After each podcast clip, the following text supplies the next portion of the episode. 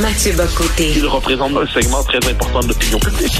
Richard Martineau. Tu vis sur quelle planète? La rencontre. Je regarde ça et là, je me dis, mais c'est de la comédie. C'est hallucinant. La rencontre. Bocoté. Martineau. Alors Mathieu, euh, alors que Paris croule sous les vidanges et prise d'assaut par les rats, il y a un organisme de défense des animaux à Paris qui a dit il faut arrêter de tuer les rats, il faut apprendre à cohabiter avec cet animal joyeux, joueur et empathique.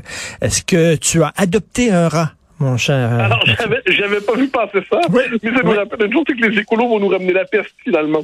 C'est, euh, bon, formidable, formidable. Ah, ah oui, c'est Le un organisme occidental, qui- de progrès va finir par avoir, par ramener la peste volontairement par, euh, par, esprit environnemental.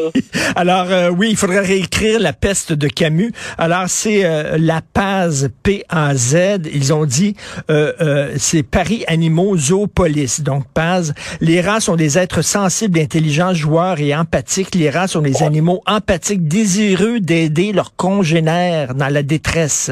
Alors ils Ah, disent il faut ça, c'est le concept de zoophilie, euh, zoophilie, zoo, euh, zoopolis. C'est un concept qui circule dans les milieux, dans, dans la, la philosophie politique, qui, euh, dans une certaine philosophie politique, qui considère qu'il faudrait désormais intégrer les animaux à la cité. OK. Euh, donc ça, non, non, non, non, ça, je, je, je croise ça. je- J'espère ne pas me tromper en disant que j'ai croisé ça chez Kim Lika. Euh, si c'est pas chez Kim Lika, c'est un auteur semblable. Donc il faut intégrer finalement les, les animaux d'une certaine manière dans notre représentation, non seulement du vivant et du sensible, mais dans notre conception de la cité. Bon, de ce point de vue, de ce point de vue, je serais un vieil être humain euh, à l'ancienne qui marque une distinction dans le vivant entre l'être humain et le reste. Et je suis très heureux de ne pas adopter un rat. Donc, euh, si jamais tu te promènes dans le métro de Paris, tu es très près de quelqu'un et tu attrapes des poux, il ne faut pas que tu prennes un shampoing pour tuer ces poux-là. Ce sont des êtres vivants, ce sont des animaux. Il faut que tu leur donnes chacun un nom, mon cher Les Mathieu. poux sont nos amis. Les poux sont nos Ben amis. oui, ben oui. de vue, je préfère ne pas en avoir trop néanmoins. Mais bon, non, c'est du vrai délire. Est-ce que- Cela dit, cela dit, c'est assez intéressant ce qui se passe en France en ce moment. Parce que, bon, je, on verra jusqu'où ça va aller, mais on est dans une situation de tension comme on en a rarement vu, puis j'ai presque l'impression, je ne sais pas jusqu'où ça va aller, mais on voit comment une révolte ou une jacquerie ou plus encore une révolution peut être déclenchée. Alors, je t'en ai parlé il y a quelques jours, il y a la réforme des retraites, imposé par Emmanuel Macron, euh, imposé par Bayon, pour le dire en langage politique québécois, parce que son gouvernement à l'Assemblée nationale est minoritaire. Et là, les Français, c'est un peuple un peu, euh, c'est un peuple très très réactif politiquement. Ben oui. Qu'est-ce qu'on a vu? On, Là, on, a, on voit désormais des manifestations assez violentes le soir, plus des manifestations euh, démocratiques euh, le jour. La prochaine, c'est jeudi. Elle risque d'être considérable. Euh, 80% des Français se disent insatisfaits d'Emmanuel Macron environ. Les deux tiers sont contre la réforme des retraites. Les deux tiers souhaitaient hier, il y avait une motion de non-confiance au Parlement. Euh, il appelle ça une motion de censure ici. Eh bien, les deux tiers des Français souhaitaient qu'elle soit votée. Puis Macron a vu son, le gouvernement d'Elisabeth Borne se maintenir seulement par neuf votes. Hmm. Et là, qu'est-ce qu'on apprend aujourd'hui? Et demain, Emmanuel Macron doit s'adresser aux Français. Alors, on pensait d'abord qu'il leur parlerait ce soir vers 21h dans une allocution très euh, très présidentielle euh, avec la musique, la, la Marseillaise qui commence tout ça. Finalement, il donne, son, il donne une interview demain à 13h. On répète sans cesse que Macron n'a plus vraiment de considération pour les actifs et qu'il est seulement tourné vers les retraités, mais faire son discours au moment d'une crise nationale de première importance à 13 heures sur le mode d'une interview dans le téléjournal journal du midi, disons que c'est un peu audacieux. Ça confirme certains préjugés à son propos. Et là, il a déjà laissé filtrer des propos venant de l'Élysée. Et qu'est-ce qu'on entend? Qu'il n'entend faire ni référendum, ni dissolution, ni changement de gouvernement, et il veut seulement expliquer les vertus de sa réforme. Ben, Donc, alors que ben. tout le monde l'accuse pour l'instant, à tort ou à raison, d'arrogance, eh bien là, il en rajoute une couche. Je suis fasciné de voir, si on voulait exciter la colère d'un peuple, je pense qu'on ne s'y prendrait pas autrement. Mais, ceux qui sont contre la réforme des retraites, hein, qu'est-ce qu'ils proposent? Parce que je m'excuse, il y a de plus en plus de gens qui vont à la retraite, de moins en moins de travailleurs, la pyramide des âges est inversée. Bon, qu'est-ce qu'ils proposent? Alors là, là-dessus, tu nommes une question fondamentale. moi, je, pense que le débat ne porte plus sur la réforme des retraites depuis un bon moment déjà. Le débat porte sur la- l'accumulation des colères et des malaises euh, français. Euh, c'est l'accumulation des insatisfactions sur 30 ans. C'est le rapport entre les élites et le peuple. C'est le fait, par ailleurs, et ça, c'est une chose qui est importante, le, le travail en France ne paye pas. C'est-à-dire, c'est assez fascinant. Les charges sociales sont tellement élevées, les impôts sont tellement élevés, que pour bien des gens qui travaillent, finalement, euh, ils réussissent pas à mettre d'argent de côté dans leur vie. C'est, euh, il y a vraiment des clivages sociaux, des étages sociaux, euh, euh sociaux très marqués. Et qu'est-ce qu'on voit à travers ça? Eh bien, plusieurs se disent le travail, c'est presque une corvée. Donc, le côté de travail comme lieu d'émancipation n'est pas ressenti par tous. Euh, donc, ils prennent l'idée d'un deux ans de plus comme la promesse d'aller au bagne. Mmh. Puisqu'en plus, ils s'opposent euh, à l'idée d'une retraite par capitalisation. C'est-à-dire, en gros, euh, ce qu'on a chez nous derrière, euh, parce que pour eux, ce serait le, pouvoir des fonds de pension, le pouvoir de la finance. Eh bien, ce qui leur reste comme jeu, ce serait d'augmenter les impôts significativement. Euh, donc là, on est dans une situation assez compliquée où sur le plan technique, ça je l'ai déjà dit à, je le disais à face à l'info, sur le plan technique, cette réforme ne me semble pas indéfendable. Mais elle s'est chargée d'une telle colère que la politique, ça consiste pas seulement à avoir des réponses techniques à des problèmes techniques, d'être capable de répondre politiquement à des angoisses collectives. Et là, désormais, Emmanuel Macron, à moins de consentir à être une forme de souverain détesté, doit euh, jeter du lest d'une manière ou de l'autre. Mais pour l'instant, il dit qu'il ne veut pas en laisser. C'est de plus en plus difficile de gouverner. Euh, c'est plus, il y a tout le temps des gens qui sont jamais contents. Euh, t'es trop à gauche, t'es trop à droite. Tu, tu, donnes des impôts, tu nous imposes trop. Euh, tu baisses les impôts. C'est complètement fou. Euh, tu sais, les, les, gens maintenant qui, qui ont de la valeur, ils veulent plus s'en aller en politique. Comment tu peux gouverner Tu sais, de, de, Gaulle ah, ben disait comment on peut gouverner un pays avec 246 sortes de fromage, mais bon.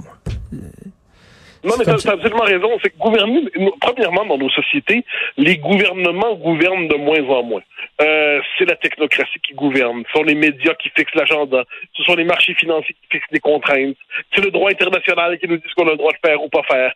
C'est les tribunaux qui nous disent qu'on a le droit de faire ou pas faire.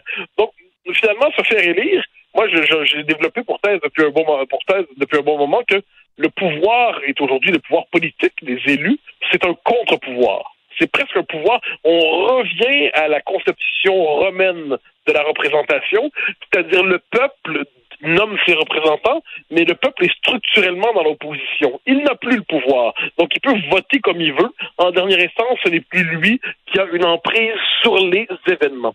Et ça, je pense, c'est fondamental. Quand, en plus, comme on le voit en France, euh, presque près de la moitié du pays est disqualifié, on considère qu'ils sont trop extrêmes pour faire partie du cercle du débat démocratique légitime. D'un côté, il y a la France insoumise, euh, la gauche radicale autour de Mélenchon. De l'autre, il y a le Rassemblement national, la droite nationale autour de Marine Le Pen. Eh bien, on dit, ah, vous êtes infréquentable, vous êtes infréquentable, vous pouvez pas participer aux jeux politiques. D'ailleurs, on le voyait hier à l'Assemblée nationale. Euh, tout ça crée un sentiment d'aliénation. Même le dernier pouvoir qui restait au peuple, qui était un pouvoir de protestation et de représentation, même ce pouvoir lui est aujourd'hui contesté. Alors, je, je, crois ensuite, euh, qui, je pense que c'est Robert Laplante qui va déjà dire ça, qui est le directeur de la revue L'Action nationale. Il dit les époques exigeantes finissent par accoucher des hommes politiques dont elles ont besoin. Mmh. J'ai tendance à le croire. Mais pour l'instant, on, puisque cette époque euh, commence à nous happe, nous frappe, puis n'a pas encore engendré la classe politique dont elle aurait besoin. Puis on a l'impression d'avoir des pieds nickelés, des amateurs au pouvoir pour gérer des problèmes immenses qu'ils ne comprennent même pas à moitié. Oh non, mais c'est vraiment, je, regarde moi, les images qui viennent de France, puis c'est hallucinant vraiment ce qui est en train de se passer. Hier, mon fils m'a montré une image, puis c'était un feu, puis tout ça, puis je me demandais c'était où, puis il dit c'est à Paris, papa, c'est à Paris ça se passe. Oui, non, c'est, alors là, tantôt, j'ai eu un moment d'émotion. J'ai eu l'impression que c'était Noël, puis le jour de l'an, puis l'indépendance en même temps.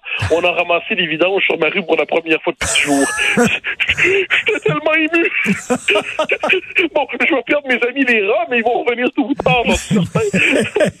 mais, euh, mais non, c'est que, là, c'est que tout ça, finalement, finit par gâcher la vie au quotidien. Mais mais il faut voir à quel point là-dessus, il y a un contraste entre la France et le Québec qu'il faut toujours avoir à l'esprit. Le Québec est une société globalement égalitaire. on a beau être dans l'Empire américain, au, aux marges de l'Empire américain, on est une société, le Québec est une immense classe moyenne, puis c'est une grosse famille en même temps. Donc, il y a des très, très riches, là, mais même eux font, font tout pour envoyer le signal qu'ils partagent des codes culturels du commun et mortel. Alors que la France, c'est une société vraiment stratifiée. Il y a des catégories de la population protégées, d'autres qui ne le sont pas. Euh, Il y a des gens très prospères qui ont de l'argent de famille depuis longtemps, puis d'autres qui sont dans une situation de désœuvrement. Ils sont à la fois, ils réussissent pas à avoir accès à la prospérité économique, euh, ils ont un peu de protection sociale, mais ils sont américanisés culturellement. Euh, quelquefois, ils n'ont pas moyen d'avoir accès à la propriété parce qu'ils ont fui des quartiers où la culture française n'était plus la norme. Bon. Eh bien, quand on a ce portrait d'ensemble, c'est une société qui, en plus, parle toujours d'égalité.